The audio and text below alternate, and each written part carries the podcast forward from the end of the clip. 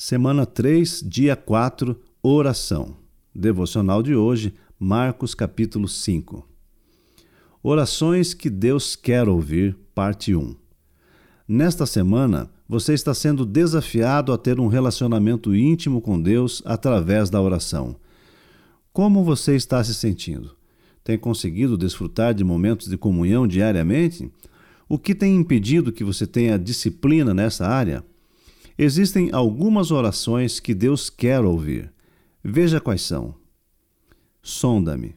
Leia Salmos 139, 23 e 24 e peça a Deus que olhe para a sua vida e prove suas ações e intenções e comece a dar a você entendimento sobre sua motivação para a vida.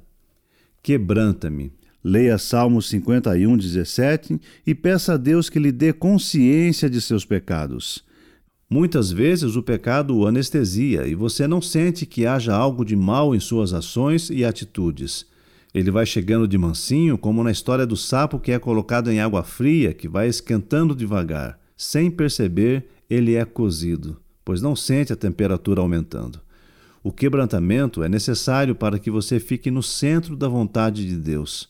Vale ressaltar que não podemos forjar quebrantamento. Tampouco é unicamente expresso através de manifestações passionais e emotivas. Quebrantamento é algo que Deus proporciona em nós quando, cônscios do pecado ou conscientes do pecado, nos arrependemos e confiamos em Deus para a nossa transformação. Leia 2 Crônicas 7, 14. Transforma-me. Leia 2 Coríntios 3, 18. Não basta apenas ter consciência do pecado. É preciso pedir a Deus que o transforme, buscando essa transformação com sinceridade em seu coração. Deixar Deus agir nesse processo não é fácil. Você será tentado por preguiça ou acomodação a ficar como está. Se agir assim, jamais haverá transformação em sua vida, pois Deus respeita a sua vontade. Transformar significa mudar a realidade interior para outra totalmente diferente. Você deve desejar que a beleza de Cristo seja vista através de sua vida. Que aspectos da beleza de Jesus ainda não estão incorporados em sua vida? O que você precisa transformar? Anote suas dúvidas e converse com seu discipulador.